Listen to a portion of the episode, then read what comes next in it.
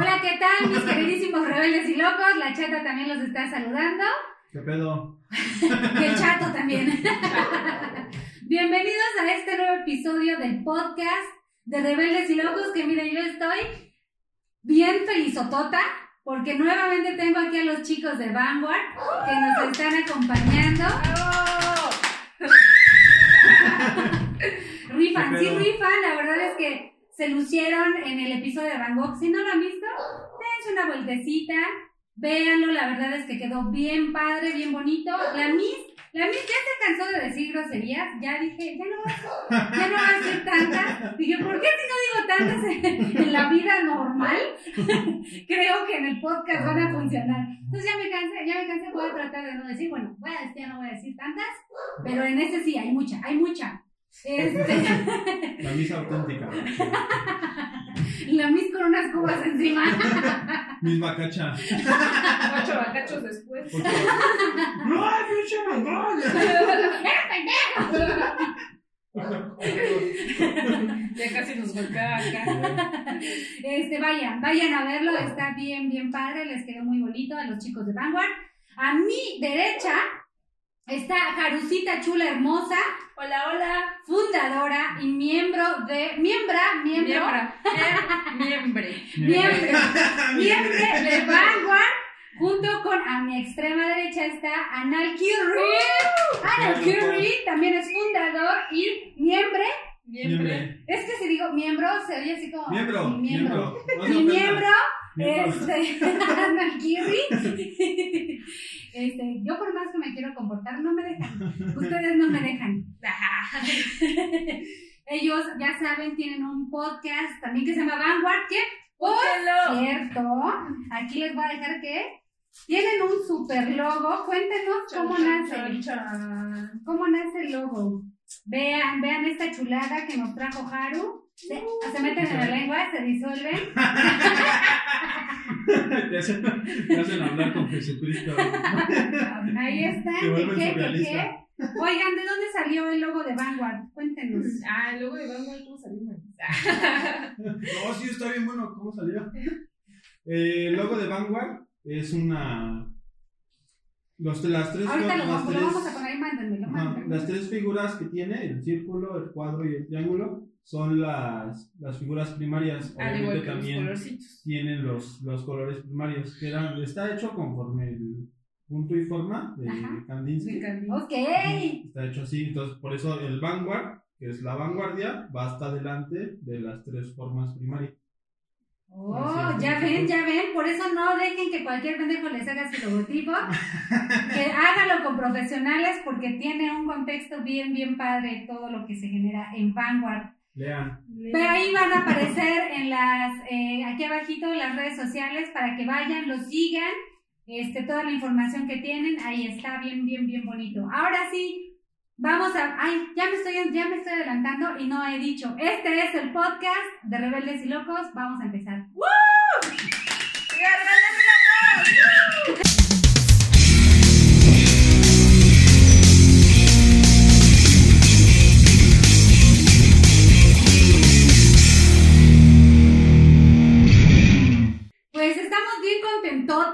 Bueno, la misa está bien contentota porque vamos a hablar, ya lo acostamos aquí porque está como muy altito, pero de esta chulada de mujer que a pesar de que no era mexicana, ay, es que no, A pesar de que no era mexicana, creo que se ganó el corazón de muchos, muchos mexicanos. Ella es Remedios Varo y les digo que estoy bien, bien, bien contentota porque es de mis artistas favoritas. Eh, y este, pues vamos a estar hablando un poquito de ella. Les voy a ser muy sincera. ya, aquí, flaqueando un poco, me gusta mucho su arte, me gusta mucho, eh, o sea, eh, eh, estudiando un poquito su obra, su vida y todo, pero para ser sincera, no soy experta en toda su historia, ¿no? A grandes rasgos, y aquí ustedes me van a complementar, yo les digo lo que sé y ustedes me van diciendo, ¿va? Sácate porque, porque Y si no, pues ahorita vemos de dónde lo sacamos, pero lo que tiene la información usted, tiene la información usted. Oh, Pues mm, realmente, o sea, Remedios Varo es de las pocas artistas que no tienen como una, no son como tan polémicas. Son más artistas que, que superestrellas. ¿Sí me Ajá, explico? ajá. Porque ella estaba más preocupada por, mm, por avanzar en su obra artística que realmente ver cómo iba a entrar como en la farándula, como haría más un Dalí O una Frida. Kahlo. o una, exactamente, o una Frida Kahlo. Mm, Más bien de lo que habría que hablar de Remedios Varo sería de su obra, porque si nos enfocamos en, en su historia y en su vida como personal, por así decirlo, Ajá. vamos a dejar de lado lo más importante de Claro. su obra. Bien. ¡Uh! No Ella es de sean origen. chismosos, no chismosos. Cuéntame, Patti. ¿no? Oye, pues, es española, de origen español. Así es. Y hay algo muy raro aquí porque en España no tiene como que el mismo auge que aquí en México, ¿sabes? Como que eh, allá se codeó con los grandes surrealistas por la cuestión de que estuvo en escuelas eh, de bellas artes. Creo que estuvo con García Lorca y con Salvador Dalí. Ok. En España. En España, pero su máxima obra la hizo aquí en México y lamentablemente como que sus años de auge no fueron tantos. Hasta después. Hasta después, de hecho, ella fallece en su mayor esplendor de la pintura aquí en México. Tuvo 10 años de producción así súper, súper cañón aquí en México, pero lamentablemente fallece repentino de un ataque Un cardíaco ¿verdad? cardíaco. A los 54, casi 55 años. Ah, no estaba tan grande. Mientras pintaba. Mientras, En serio. De hecho, hay una obra inconclusa de ella. Su obra, por cada cuadrito, aquí hay un cuadrito. Ah, ahí está. Por Su cada, obra. su- por cada cuadrito que este hay un boceto previo. Ok. O sea que ella primero hacía el dibujo al lápiz y para pasarlo al lienzo lo calcaba. Y ya ahí empezaba a ¿Qué es lo- que deberíamos hacer, no? Ajá. Como Sí, pues es- diseñadores. como- Esa es la técnica. La técnica. Pero ajá. nos pasamos por donde queremos de repente el boceto, ¿no? Por acá, por acá. Sí, no no, no diseñen el- desde la compu en blanco, sí, a la antigüita. Con hojitas de cuadrícula. con reglas. Con- Siempre, siempre lo, lo primero hecho a mano es mejor. Ajá, y entonces eh, queda nada más el boceto en el que estaba trabajando y ya no se concluye la obra. Ah, Pero bueno, sí es muy buen artista. Empieza su, su carrera artística, de cierta forma, empieza desde chica. Porque, ok. ajá, es hija de un. Su padre era un libre pensador. Pero en ese entonces era qué? ¿1908? Era, ajá, Ajá. bueno, es que nos regresamos un poco Antes de que se muriera. antes de, antes de que se muriera, Pasaron 54 años de su vida antes. ¿no? antes, es que como la vida es tan surrealista, pues por eso, ¿no? Este, esta señora nace en España, en Anglés. Ajá. De hecho, la santa patrona, o sea, como que España era un, es todavía un lugar muy católico, Ajá. pero así ferviente, ferviente católico, entonces la mamá dice, si tengo una hija se va a llamar como la patrona de aquí, Remedios, la Virgen Ajá. de los Remedios, por eso es María de los Remedios, Alicia, no sé qué cosa, Ajá. Ajá. Uranga, Uranga. sí. y sí, también, como nuestro compa del podcast pasado, le pusieron el nombre de su hermana muerta. Ay, no puede ser otra sí. vez. Porque de hecho ella es la mediana de dos hermanos. Tiene un hermano más grande, que es Rodrigo, luego sigue ella, pero antes de ella había una niña que falleció. Remedios. Remedios. Entonces, como en favor de la Virgencita, su madre pidiéndole a la Virgen que por favor tuviera una hija y si tenía una hija se iba a llamar Como hermana muerta. Remedios. La condicionaron igual que a Van Gogh. Si ustedes no saben la historia de Van Gogh y la hermana muerta, El Vayan, hermano, el hermano, el hermano muerto. muerto. vayan, vayan al episodio que van a encontrar aquí arribita y escúchenlo, escuchen lo que les quedó. Chulada. Chulada. En donde nace Remedios, su padre era un ingeniero hidráulico, su madre era una señora vasca con muchos principios súper persinadísimos, la señora católica, ¿cómo no? Y este, al casarse con ellos, como que ella estaba entre ese punto, el catolicismo infundado por la madre y el racionalista de su padre, que era un hombre de ciencia, porque se dedica a todo esto de hacer máquinas, ¿no? Eh, el pueblo donde ella nace es un pueblo minero. Entonces, ¿qué es lo que necesitan? Estaban en la Primera Guerra Mundial, pues empiezan a sacar plomo y todo lo necesario para hacer armas. El señor este, su padre, es un ingeniero hidráulico, entonces anda viajando por toda España, también por parte de Marruecos, y ella se da cuenta de todas estas máquinas que su papá formaba y las presas de agua que él hacía. eso le quedó muy, muy, muy, muy, muy marcado en su obra. De hecho, eh, en algunas de sus pinturas se ven como objetos extraños, como de ciencia, como, no sé cómo decirlo, máquinas que a lo Sí. mejor suenan como que muy irreales, o siempre hay un elemento que es el agua. ¿Por qué? Ok. Referente a su padre, que él enseñaba todo esto. De hecho, la técnica que ella usa es como que muy exacta, ¿sabes? Usa mucho el diseño, Dibujo técnico. dibujo técnico. Ok, ok. Entonces, eso lo hereda del padre al verlo. Sin embargo, como que la mamá como que no está muy con- conforme de que su hija... Sí, no, religiosa dice eso, es cosa como de... Del diablo. Ajá, ¿no? Muy seguramente sí pensaba Sí. eso. Ajá. Entonces, pues, va vía a su madre la mete en una escuela de monjas y el padre descubre que es muy buena pintora y él es el que la anima y la mete cuando están en sus viajes en Madrid, como sigue este, todo este recorrido del padre. Llegan a Madrid, a Barcelona, creo, y la meten al Instituto de San Francisco, ¿sí es San Francisco de San Bellas Fernando. Artes? Ah, San Fernando, San Fernando, la Escuela de Bellas Artes de San Fernando, y ahí es donde empieza todo. Todo. Toda Toda la magia. obra de la magia. En esa escuela es donde estudió Dalí. Ok, Dalí, bueno, García Lorca. ajá, es una escuela muy famosa. lo- ahí los conoce Ajá. Ajá, en así ese es. momento de su vida. ¿Quién sabe si hubiesen sido amigos? O sea, de que los conoció, los conoció. Pero quién sabe si realmente fueran como tan allegados, ¿no? Pero de que los conoció, los conoció, estuvieron ahí. Ahí fue donde Dalí se aventó la chida de nadie puede hacerle un examen a Dalí porque es igual de inteligente que cualquiera de los que hace el examen. Y lo corrieron. Órale, chamaco, Afuera. caguen y No, lo corrieron dos veces. La primera por hizo una protesta porque a, a un pintor le dieron una comisión para una catedral, creo. Y la segunda fue por lo del examen. Pero también Eso es lo que- tenía fama, a menos que me equivoque, de que era arrogante. Sí. Ah, también. Sí, sí, sí. El ego hasta por los cielos. Sí, sí, sí. Que era, él, por ejemplo, ahí Dalí sí tenía más ese lado que Remedios Varo, ¿no? A Remedios Varo le importaba pintar, a Dalí le importaba más como ser famoso a través de la pintura. Digo, eso ya es otra cosa, ¿no? Pero, de cierto, si lo queremos ver desde esa perspectiva, Remedios Varo sí era muchísimo mejor artista que Dalí. Y muchísimo mejor surrealista que Dalí por 10 veces. Ah. Ay, Haru. Por eso dije, en algún sentido era como rebeldona. Porque, porque su mamá, pues con toda esta parte religiosa, la mete a escuelas religiosas, de, mo- como de monjas, ¿no? O internados y esto. Y hay una obra que anda por ahí. Esta, por ejemplo, es el de parte del Ajá, tríptico. Es La parte del tríptico. Esta era- de seguramente Es esta. esta. Ajá. Hacia la torre. Ajá. sí, pues, nosotros, nosotros nos entendimos, ustedes investiguenlo. Es un tríptico, es hacia la torre. Ajá. Bueno, bueno, ahí sí van a estar las imágenes. El manto, de- el manto terrestre, ¿no? Ajá, es, de hecho son, son tres imágenes, ¿no? Ya no. Hacia la torre es una, era la que yo quería platicar. Se, se ven, ahí lo van a ver. ¿Qué, ibas a decir, Ramírez Barco? Remedios Varo hacia la torre. Ah,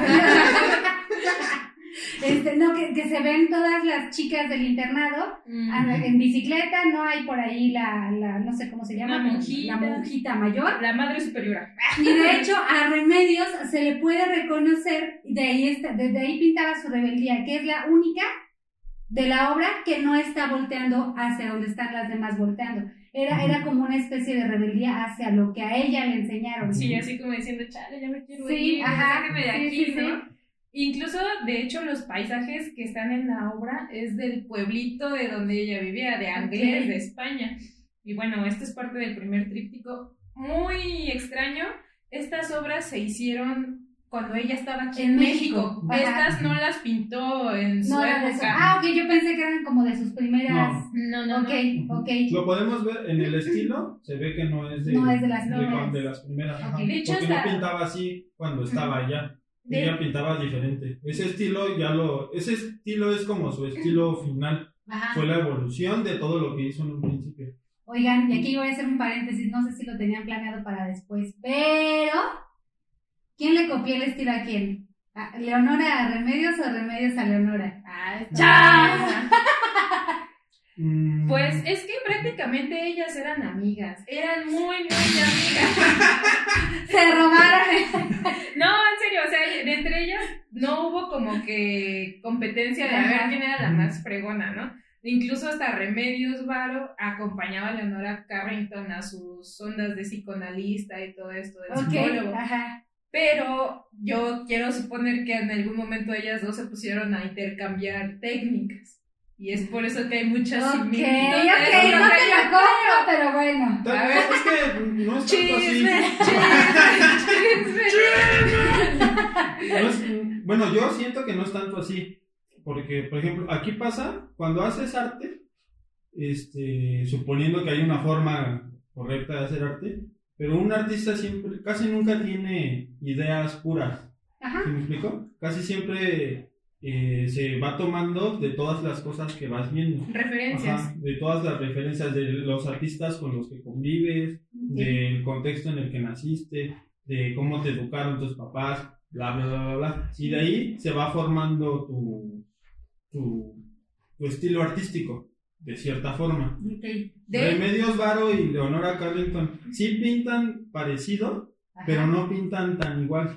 No, pero sí es. Pero o sí sea, sí sí, sí pintan las ves y dices, ah, no, como que. Es que lo que pasa, yo, yo pienso que en el Remedios Varo es como que más autorretrato, ¿sabes? Ah, Como que la mayoría de, los, de las personitas que están en sus obras tienen rasgos de ella, en especial los personajes principales. Sí. son como que más afeminados o, o tienen rasgos como de los ojos, la cara o el cabello que son de ella. Incluso hay algo muy bonito que me gusta que en sus primeras obras ella no firmaba como Remedios Varo.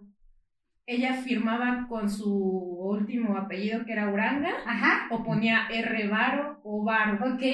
Y cuando llega aquí a México huyendo de todas estas guerras que ahorita vamos a hablar, Ajá. Este, este, ella dice que se siente tan liberada y que ya no necesita otra cosa, sino que ya es ella, Es ella. es ella en Sí. su obra y en todo, de que ya no tiene que estar trabajando, porque de hecho ella trabajaba como ilustradora. Ya estábamos debatiendo Ajá. un poquito ayer de eso.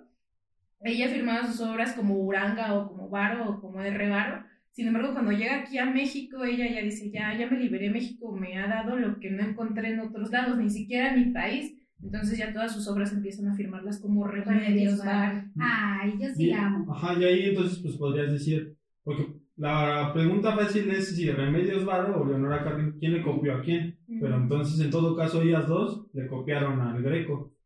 De, bueno, es que Greco o, ok, a, al Bosco, o al Bosco. o a sus figuras Goya, alargadas, ¿no? exacto, Francisco de Goya, entonces eh, tienen Ok, ok, influencia. está bien, está bien. Las perdono a las dos porque las dos me gustan. Pero he de confesar que primero conocí a Remedios Barro y ya después, Sí. por Remedios, conocí Si, a si Leonora. nos ponemos como a comparar, Sí. yo sí pienso que es mejor Remedios Varo que Leonora Ah, bueno, Leonora, ¡Tan grande! Team Remedios, Leonora y Team Remedios. ¡Pum! Ahorita. De hecho, eh, estábamos platicando que de Leonora Carrington como que rifaban más sus esculturas que su Ah, pintura. Que su pintura, porque sí, es, es, otro, es otro mundo. De hecho, eh, en la obra de, de Remedios como que es más estructurado todo, que a diferencia de Leonora como que todo es un caos. Ajá, sí, sí, sí. Está bien, está bien, se las compro, se las compro. Sigamos, sigamos, ahora sí, chicos, ahora sí. Cuando entra a la, a la Academia de San Fernando, ahí empieza a hacer su, empie- empieza todo su proceso creativo. Ok, Entonces, ahí, después de que entra a la Academia de San Fernando, se escapa con su novio a Francia. Ok, que es también de esta, de este, Ajá, de es- este tríptico. Mm, Sí, de Ajá. hecho, este, bueno, la parte del medio como que ya no, como que ya no es este, ya, ya, ya están adentro de como de una cápsula y ellas están tejiendo un mantito que no sé si se alcanza a ver que va saliendo de las ventanas.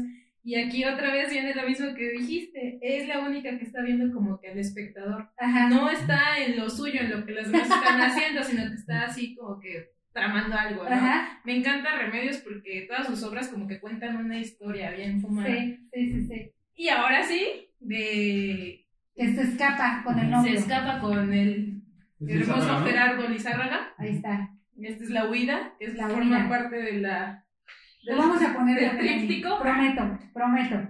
¿Qué ibas a decir de la huida? Se van, bueno, se van a París, porque en ese entonces París era el centro del, del movimiento Ajá. artístico.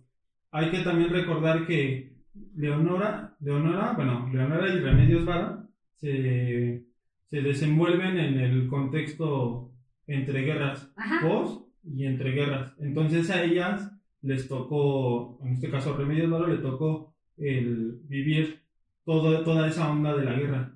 Y por eso le se vio muy influenciada por el surrealismo.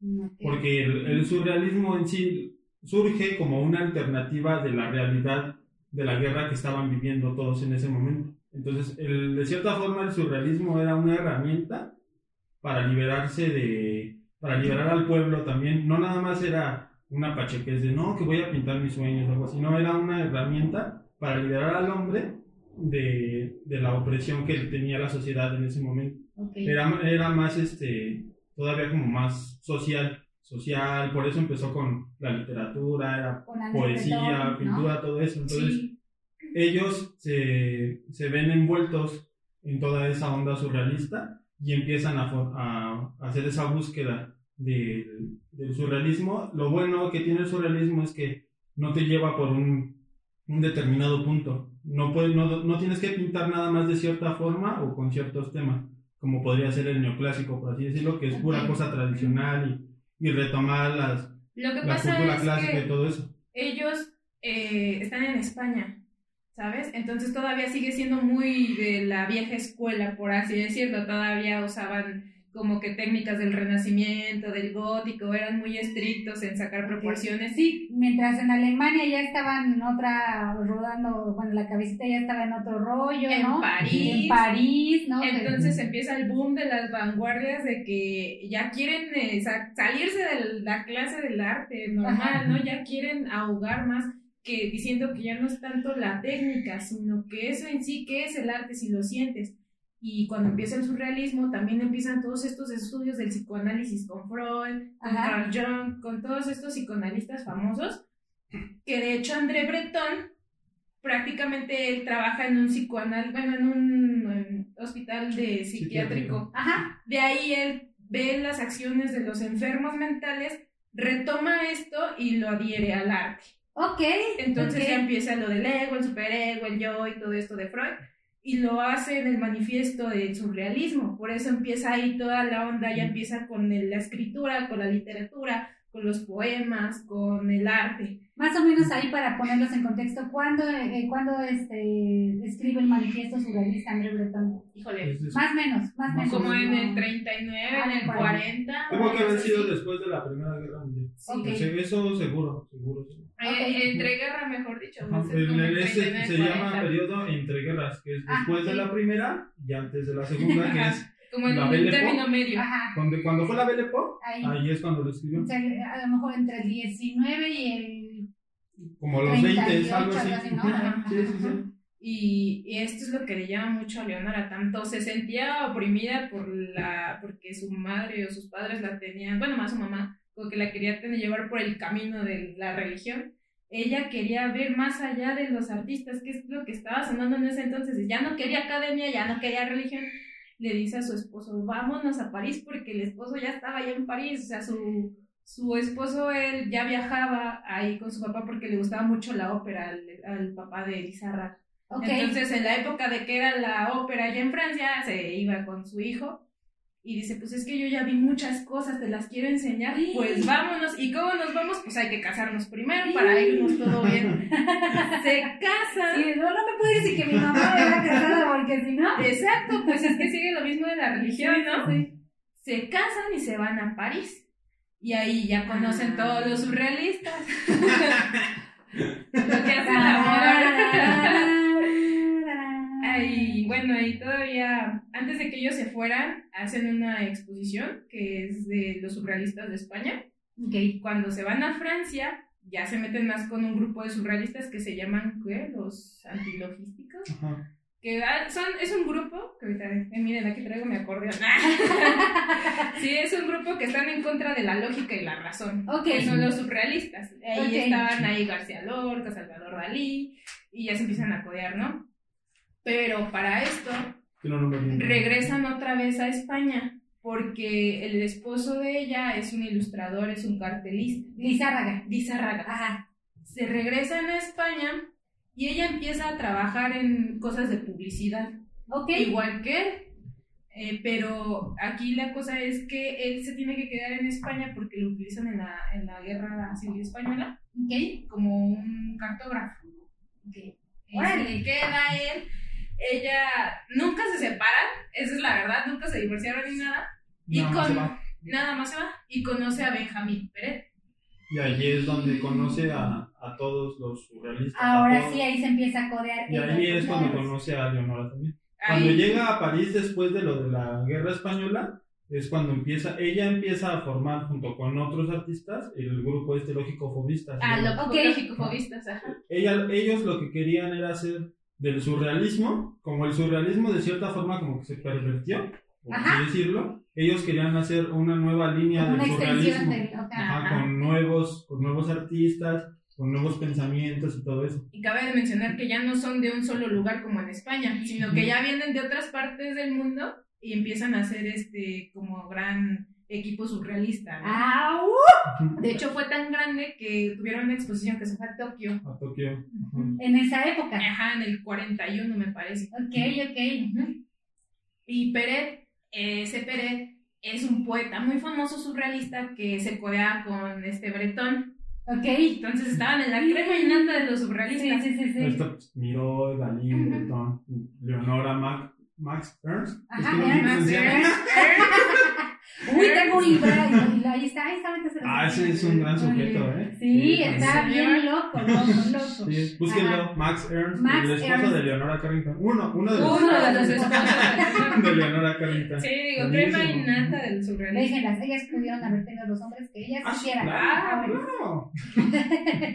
Total que por lo mismo de que eran bien rebeldes y locos, ah, uh, Peret este, es perseguido por los nazis. Llega la Segunda Guerra Mundial, invaden los nazis Francia Ajá. y empiezan a encarcelar a, como que a los artistas y a las personas que son El arte- intelectuales. el- A los arte- a los rebeldes. Ah, el arte degenerado. Al arte degenerado los empiezan a, a apresar.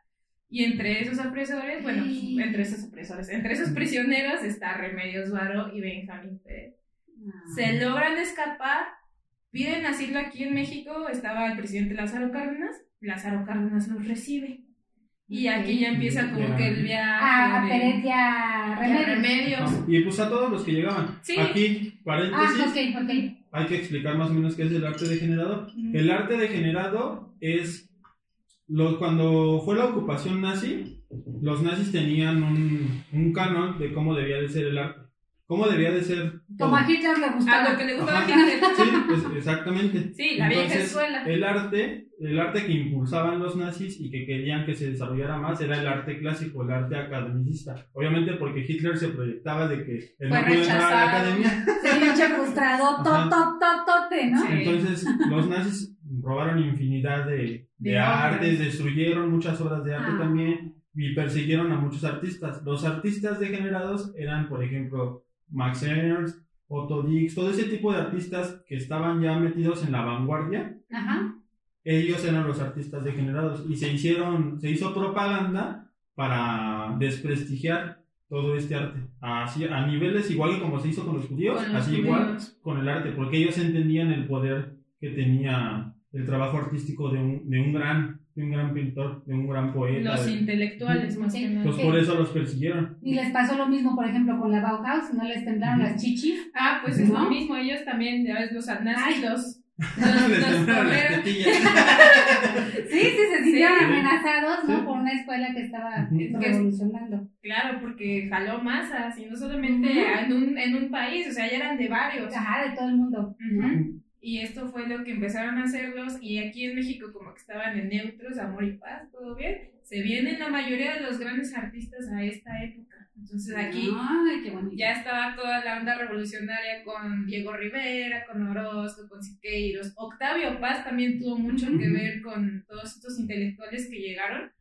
Y, este, y aquí Remedios pasa una temporada en México y se enamora, literal se enamora. Obvio. Sin embargo, la obra que ella hace no es como la famosa que todos conocemos, porque ella no tenía ingresos aquí, a pesar de que ya había trabajado con los surrealistas y tenía exposiciones, su obra no era como, por así decirlo, pesada.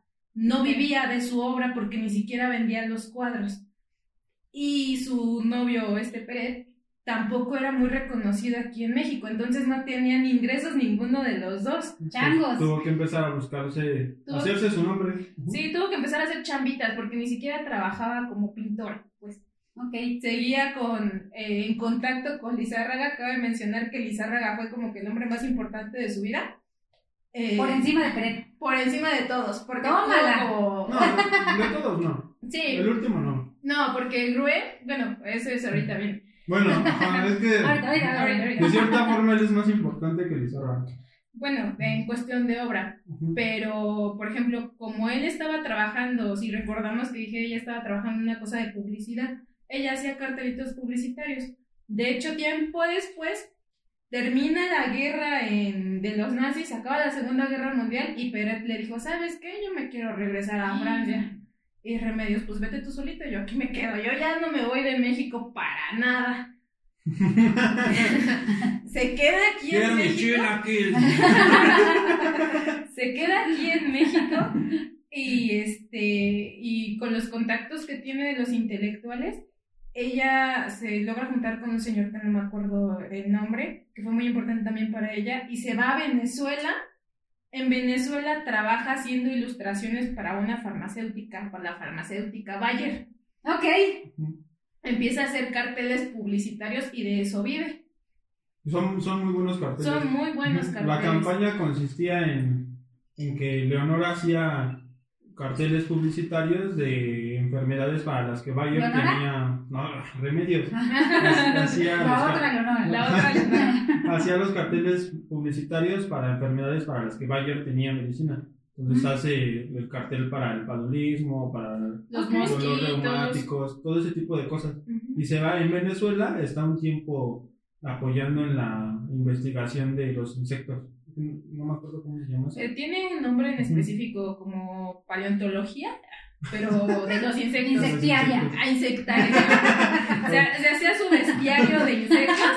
Y algo muy curioso, porque a ella le daban pavor los insectos, no los toleraba por nada del mundo y decía que entre ella más los pintara como que iba perdiendo. Ajá. Y también ese trabajo que hizo con Bayer le ayudó mucho en su obra. Ya después, como que ese trabajo tan minucioso de los detallitos de los insectos lo plasma en sus obras. Ok, ok. Ujú.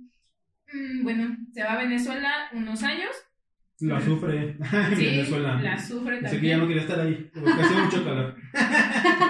ya no quiero estar Es aquí que como México. Exacto.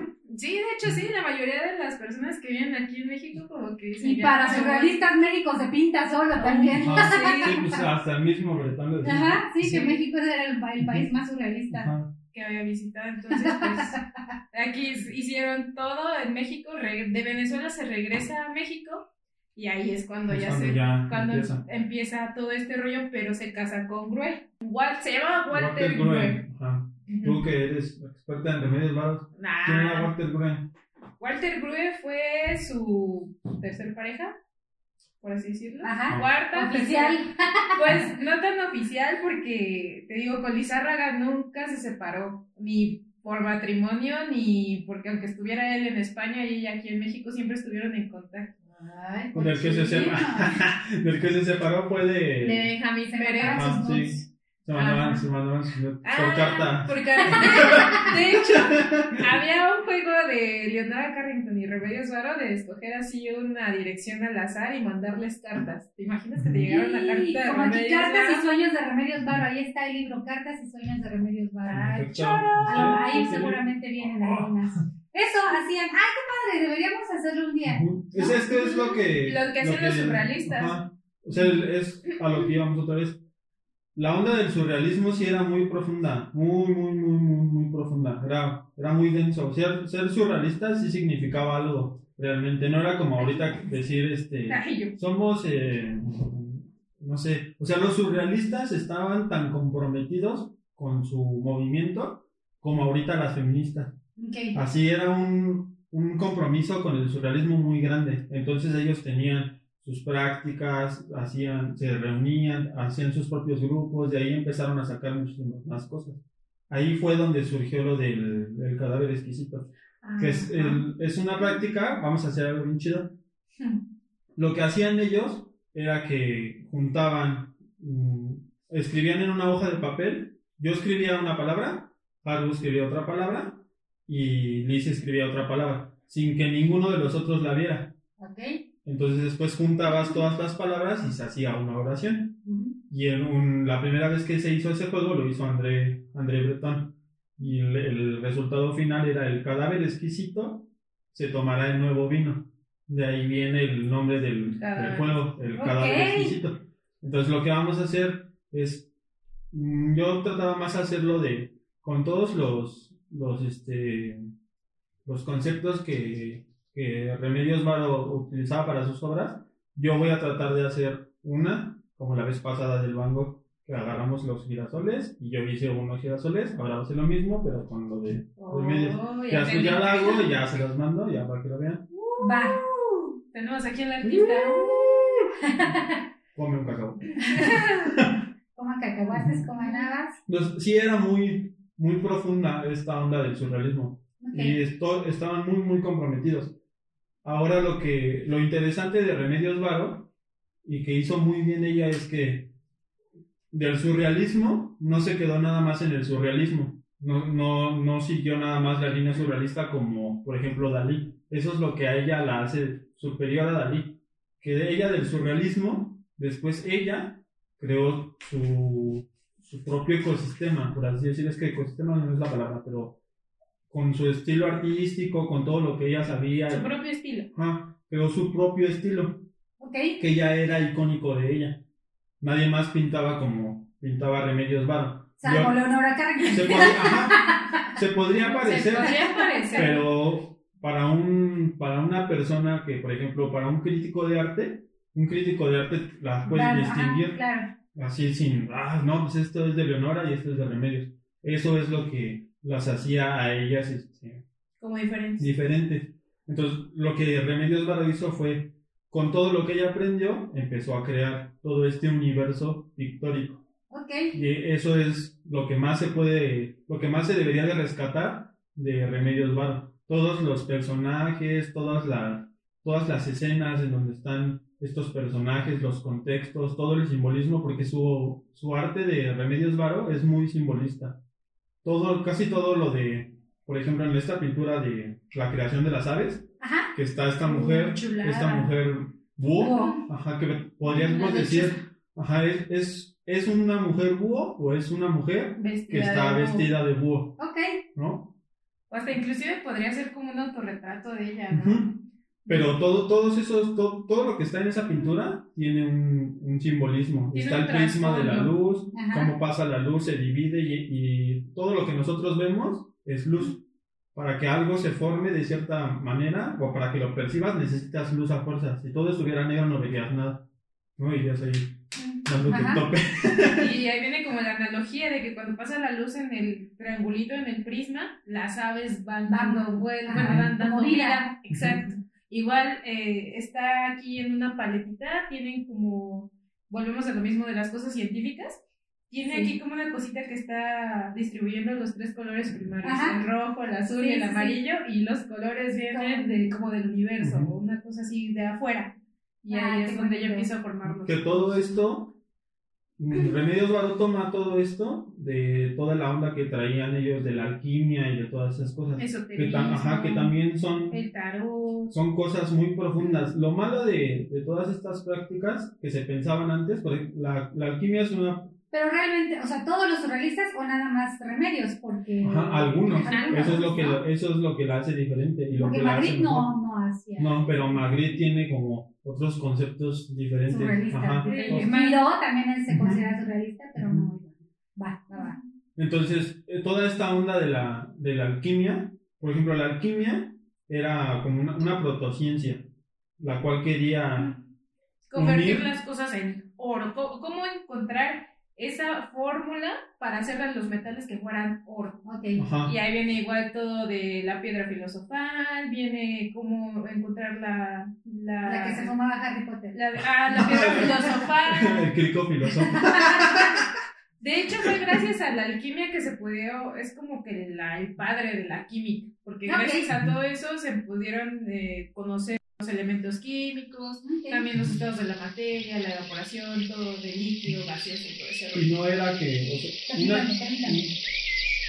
No sé por qué tengo una alarma a esta hora. para, para volverte un alquimista, no cualquier persona podía ser un alquimista. Isaac Newton era alquimista. Ok. Para que veas de qué grado tenías que ser. Un alquimista tenía que, buscar el.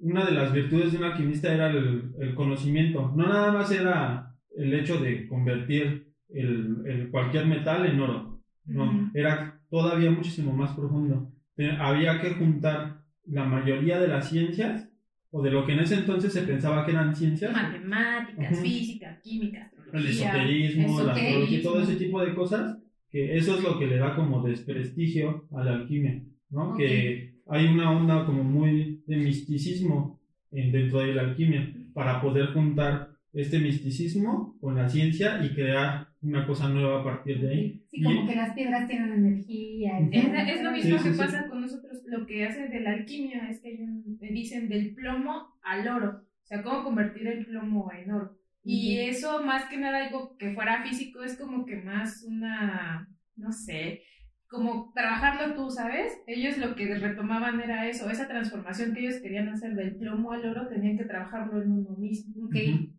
Entonces, si nos damos cuenta, la alquimia va casi casi en el, al, menos en como uno de los conceptos, va casi casi de la mano con el surrealismo. Porque el surrealismo lo Ok. que quiere es como tener un despertar espiritual de la conciencia. No nada más es estarte pachequeando y, oh, ya ve que voy a pintar como lo hacía Dalí. Como nada más estarte proyectando y ver qué vas a pintar.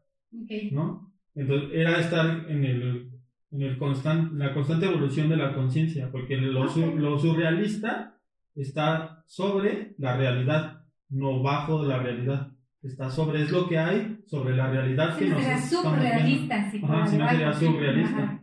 Entonces, es, todo eso del surrealismo y de lo que eh, estos artistas salieron, viene de ahí. Por Ok. eso tienen tanta, tanta esta onda como de la fantasía y de todo eso. De los sueños, más de los sueños.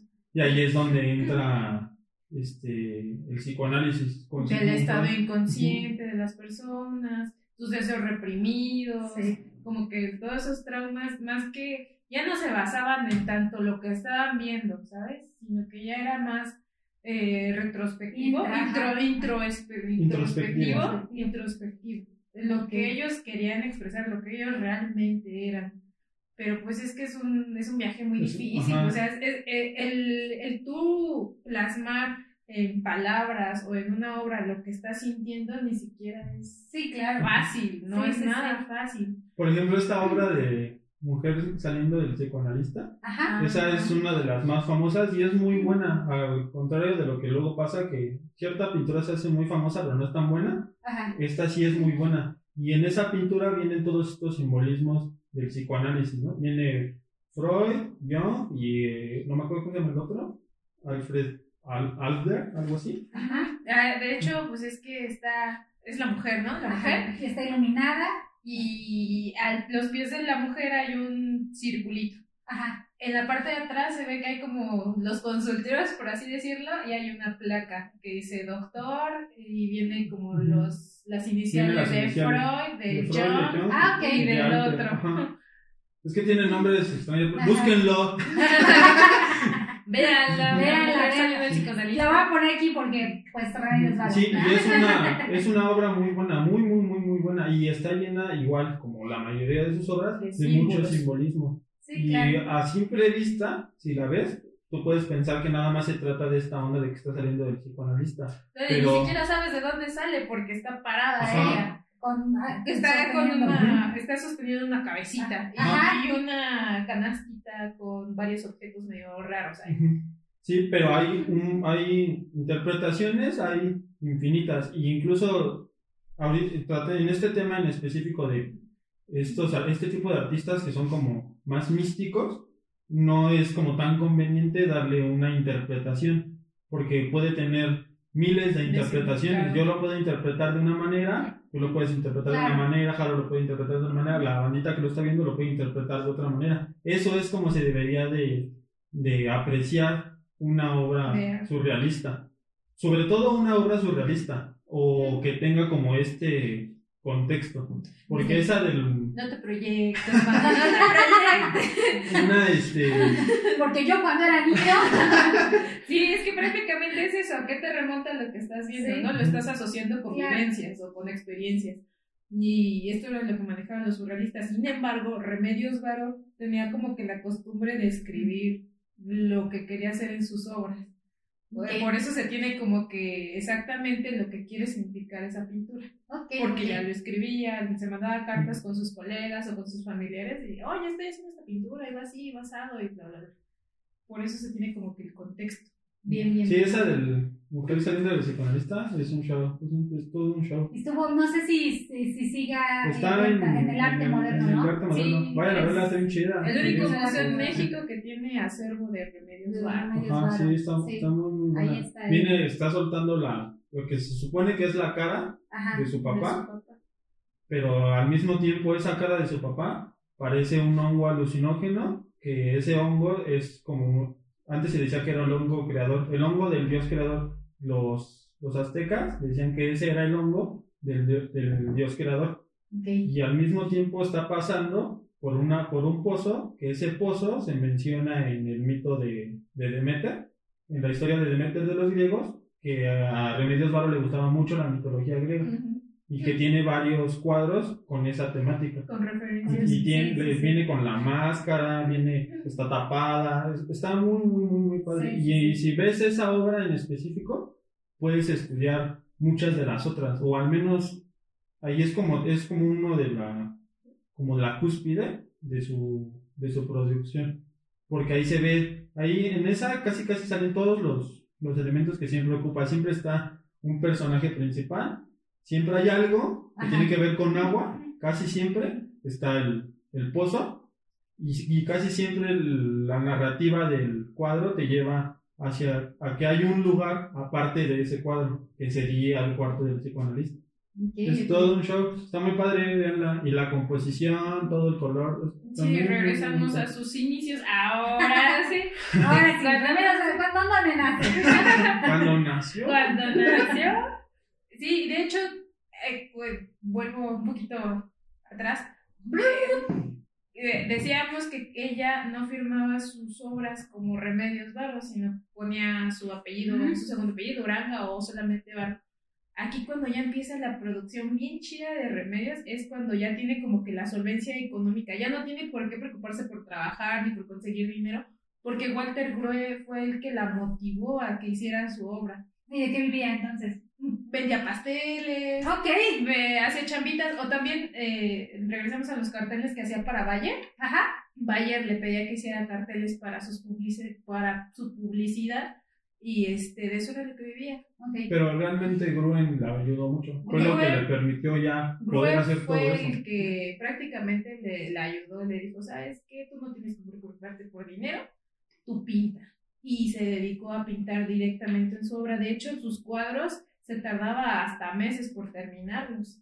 Y Ok. cuando hubo una exposición aquí en México, solamente de Remedios Varo, fue tanto el auge que tuvo que ya le empezaban a llegar los, los pedidos de, oye, quiero este cuadro, oye, quiero aquel cuadro. Y ella se quedaba con cara de. "¿Y. ¿qué cuánto les voy a dar? Incluso hasta dijeron, pues da las caras.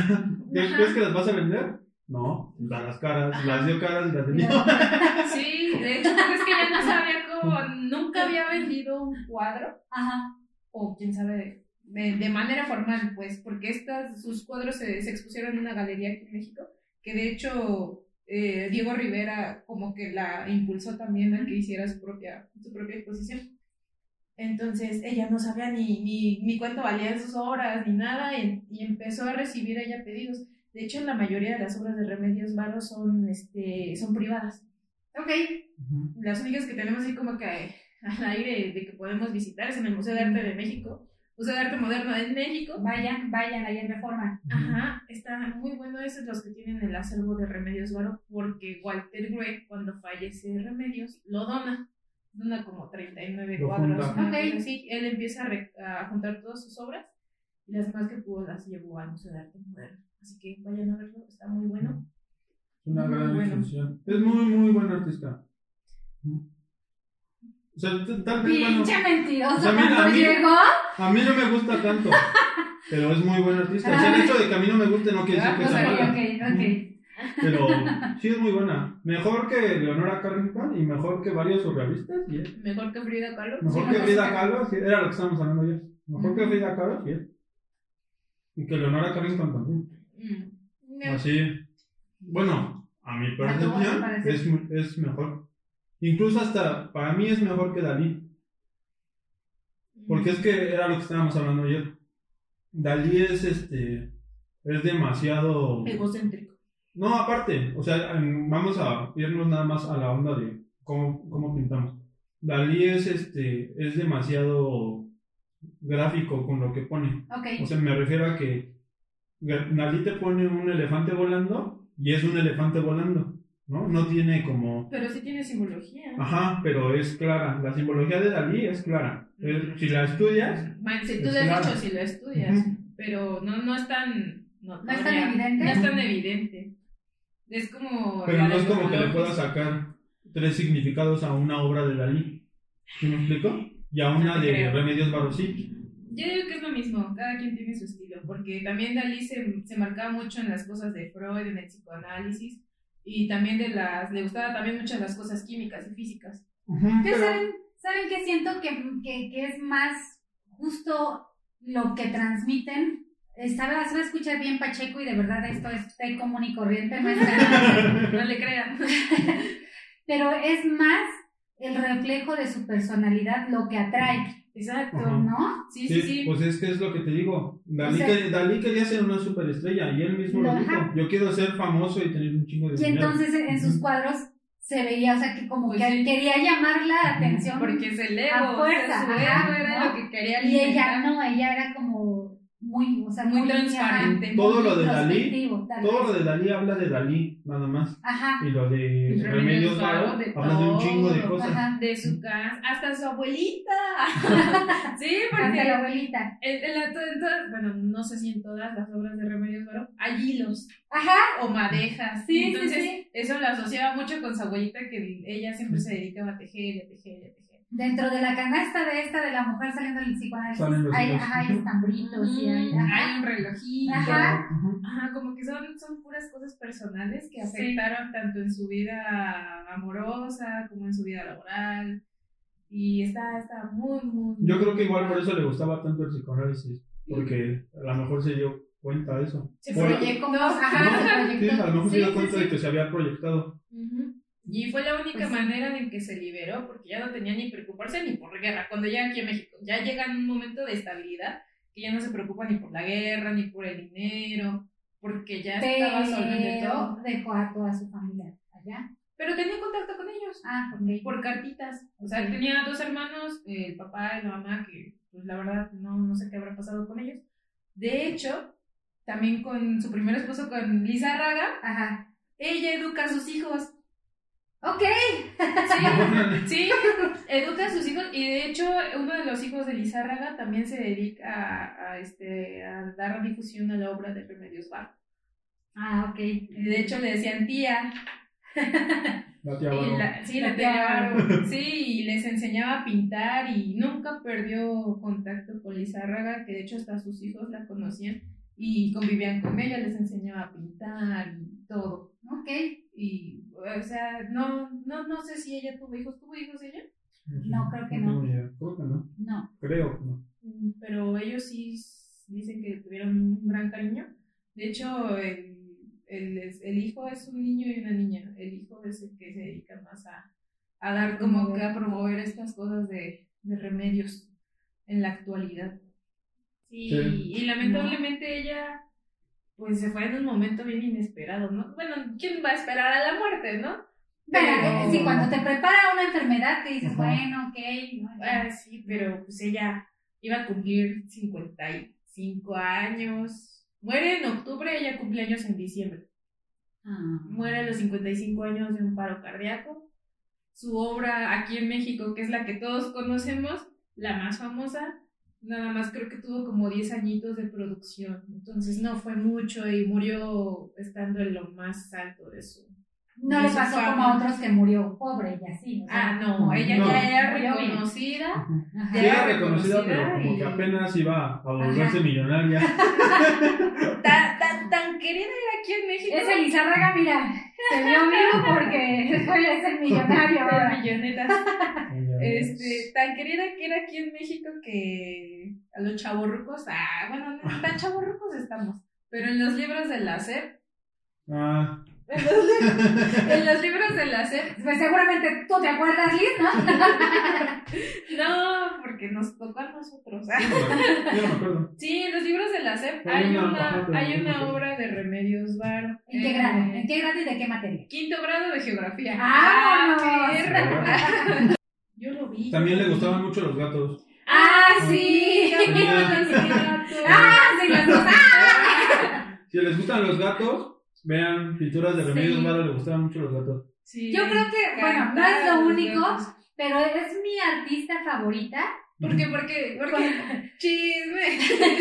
No sé, o sea, como que gracias a ella me empezó a llamar la atención el arte. O sea, antes de ella, pues sí veía obras, pero no las apreciaba tanto. La conozco, es más, me acuerdo perfecto que la primera obra de Remedios Varo que vi fue la de Mujer saliendo del psicoanalista. Ujú. Y entonces la vi, me gustó, me atrapó mucho la cara. Los, el rostro me- se me hizo muy, este, como- Muy como expresivo. ajá, muy mágico. Algo tenía que, que decía, quiero saber. Eso ¿no? es lo que te Sí, digo. muy Ajá. lindo. Ajá. Como que Sí. Ajá, ahí está la parte, ¿no? Entonces me, me- ya empecé, ajá, me enganché, empecé a buscar este como la historia o la explicación de esa obra. Dije, ah, qué padre. Y entonces empecé a, a ver otras y otras y otras. Y después di con el surrealismo, ¿no? Yo estaba este, como en la prepa más o menos cuando, la, cuando empecé a tener como esta relación. Antes de la prepa el, el arte no era, bueno, lo gráfico no era como Ajá. algo que me llamara la atención hasta ahí. Y creo que es por eso mi favorita, porque gracias a ella me empezó a gustar mucho el arte. Sí, Y sí de todos hecho- tenemos como ajá. que, ajá. Y de Sí, hecho sí, yo sí. creo que gracias a ella también puedo, pude yo buscar mi propia, Vocación. ajá, exacto, la vocación, porque yo antes de eso no tenía ni idea de qué quería hacer de mi vida, ¿no? Entonces, como que le tengo mucho cariño por esa parte, ¿no? Y entonces ya la parte mística me atrapó muchísimo, no nada más con la de mujer saliendo del psicoanalista, con la de la creación de las aves también, que es de mis favoritas, y también de las más conocidas. Este, La de papilla cósmica. la, ajá, la de papilla cósmica también. ¿No? Entonces ya después eh, me mandaron a- a- al museo y ya vi las obras. Y creo que ya después vi que le gustaban los gatos. Tiene la, ¿cómo se llama? El paraíso de los gatos. El de Son los puros gatos. Sí, gatos. puros Ajá. gatos. Ya después mi, mi papá o mi mamá, alguno de ellos me regaló este libro de cartas, sueños y otros textos. Aquí viene la fecha porque lo leí. lo leí cuando me fui, qué vergüenza que yo guardé. Un boleto cuando me fui a Puerto Vallarta en camión a las 9 de la noche en el 2003. En el 2003 yo iba leyendo este ya libro. tiene sus ayeres. Ya tiene sus ayeres. Tiene, su- tiene, tiene la parte de Liz en Remedios Ajá. ¡Qué lindo! O sea, el, el, el identificarse, bueno, ni siquiera identificarse, el, el agarrarle cariño a un Ajá, artista, exacto. lo apropias, no sé, de alguna forma estar presente en, Sí. en lo que hagas o en tus decisiones. Y la verdad es que yo me considero una persona 100% surrealista, ¿no? O sea, mi cabecita siempre anda pensando en chifladera y media y en qué estar haciendo y qué pasaría si de repente pasa esto y esto. O sea, como que todo el tiempo estoy creando Sí. historias. Entonces, por eso, por eso me gusta. Y creo que a lo mejor ese amor que le tengo no es porque no sea buena su técnica, ¿no? No, sí, sí, sí, sí. Pero ese amor que le tengo va más allá de, de admirar la técnica nada más. Ajá. Es que lo padre te gusta también. genuinamente. Ajá. Sí. todo lo que representa. Exacto. No nada más como la artista. técnica, ni se ve bonito. Exacto. qué tan chingona era para la pintura, ¿no? Exacto.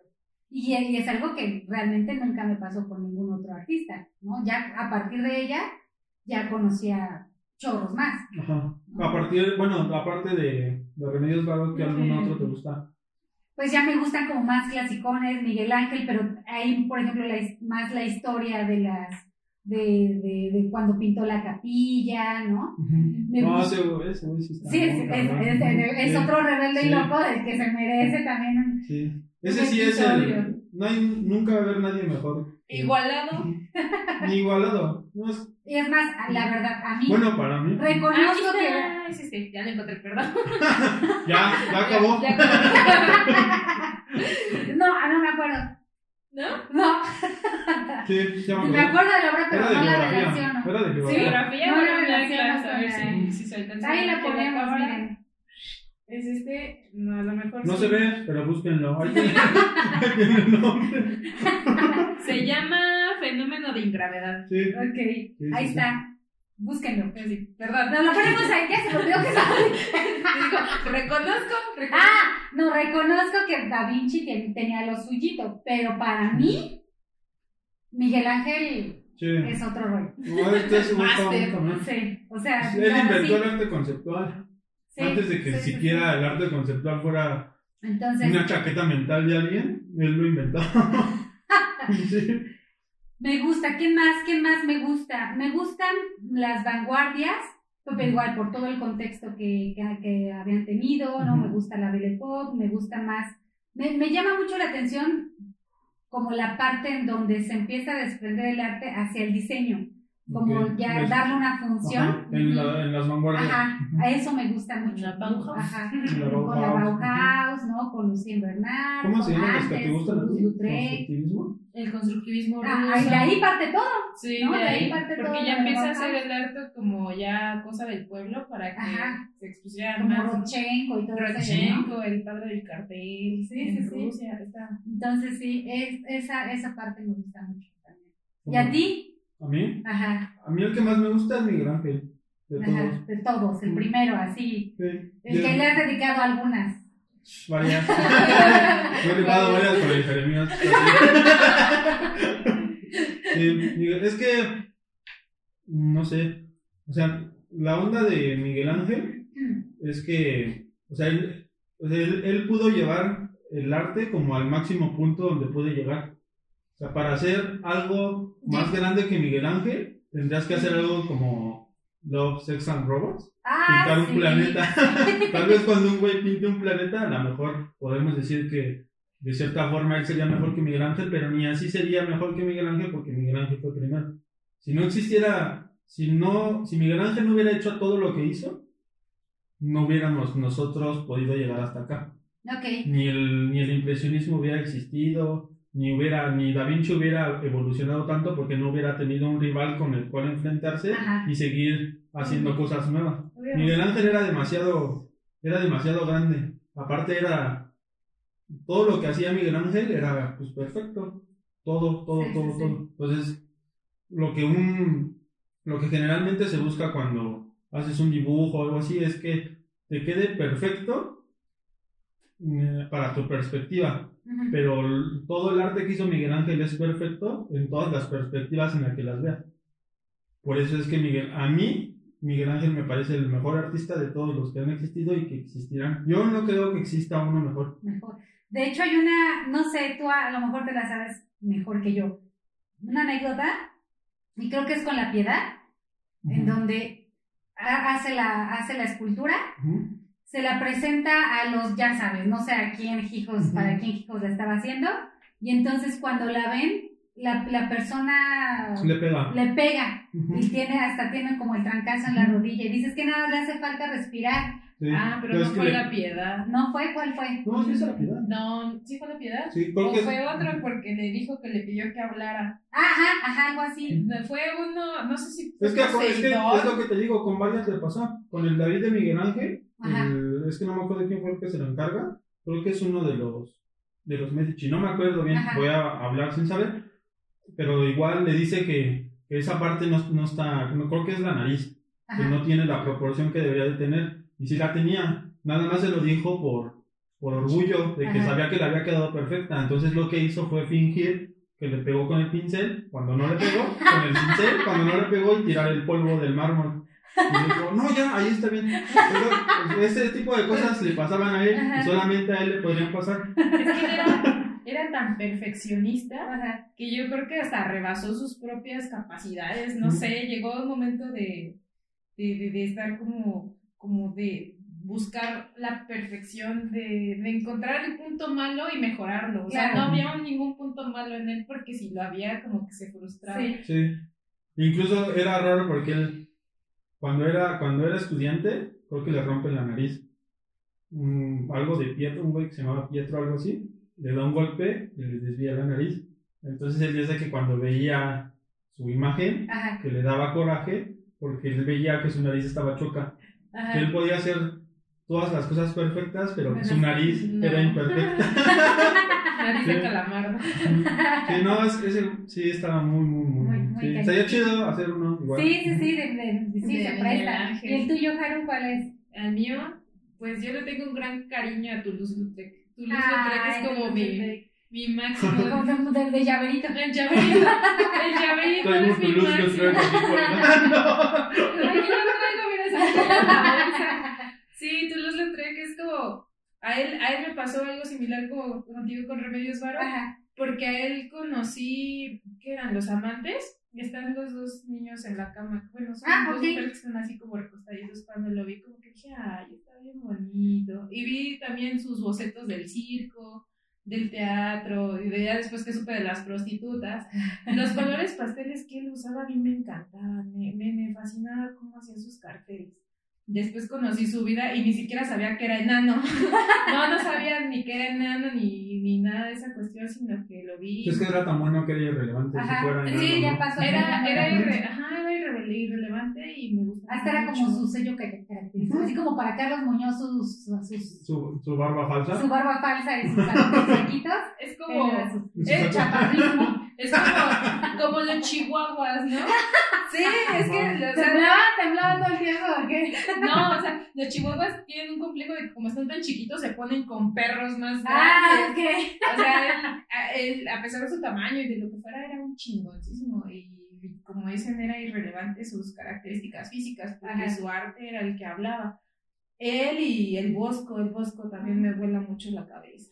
Todos sus trípticos que tiene y la Ya historia. estaban bien locos. A pesar ¿no? de que igual no tienen cosas de su biografía, el, el- el avance que él tenía o la imaginación que él tenía para hacer esos personajes y cómo asociarlos con la vida real y burlarse de lo que él estaba viviendo, también me parece una cosa maravillosa. Sí. Aparte. Me parece una cosa maravillosa, porque igual hizo una crítica al momento del- de la época medieval, que en vez de mandarlo a la guerra o algo, lo alzaron mucho. Ok. No, sí, Sí, sí, está. sí. Está Está muy loco. sí, sí. Muy, muy, muy, muy muy loco. Toulouse-Lautrec y sí, el Bosco son como que Los tuyos. los míos, Sí. son los míos. Nosotros hicimos uno del Bosco. Sí, búsquenlo. Vayan, vayan a Vanguard, por aquí van a aparecer. Aquí, acá, acá arriba va a aparecer, la, así está en YouTube, ¿verdad? Sí. Va a aparecer la liga para En que YouTube, en vayan a, Facebook y en a Instagram. Vanguard. No sé si puedo, no sé si puedo poner arriba también. Creo que sí. Entonces ustedes búsquenlo aquí, si no por acá, en algún lado les voy a poner la liga para que vayan a ver a, a Vanguard MX. Vanguard MX, donde hablan del Bosco y donde hablan de todo. Y ahora sí, vamos a despedirnos como Dios manda, como Remedios Varo manda. Y entonces, ¿cómo los pueden seguir en redes sociales? Eh, búsquenos en, estamos en Facebook, en YouTube y en Instagram como Vanguard, Vanguard MX. MX. Nos rifamos machín, gana leve.